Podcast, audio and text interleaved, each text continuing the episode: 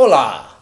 Graça e paz da parte do nosso Senhor e Salvador Jesus Cristo. Hoje eu trago um tema muito desafiador. Na verdade, é um tema de um livro de um dos autores que muito chama a minha atenção e me ensina bastante. Seu nome é Charles Swindoll. Charles Swindoll escreveu um livro intitulado Como Viver Acima da Mediocridade.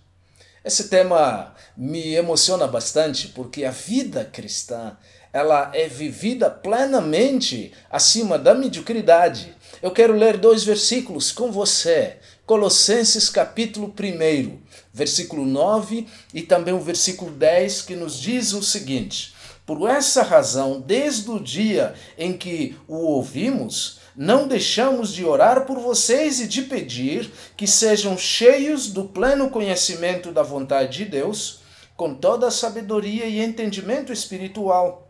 E isso para que vocês vivam de maneira digna do Senhor e em tudo possam agradá-lo, frutificando em toda boa obra, crescendo no conhecimento de Deus.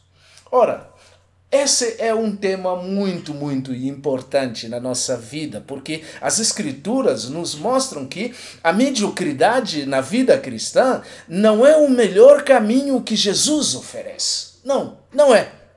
Certamente Deus não é honrado por nosso desenvolvimento medíocre, por nossa falta de desenvolvimento, nossa permanente capacidade de ter uma vida cristã mais ou menos parcial. Não, não é isso que Deus deseja para você.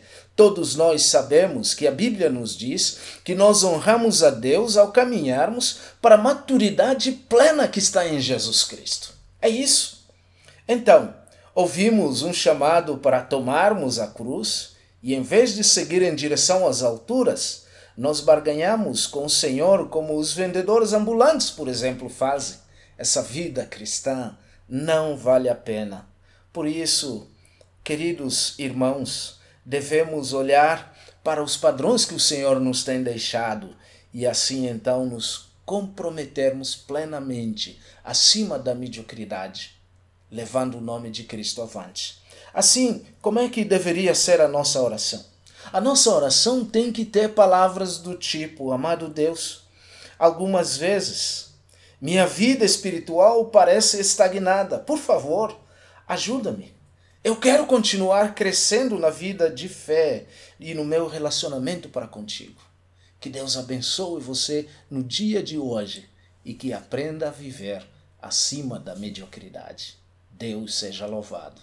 Amém.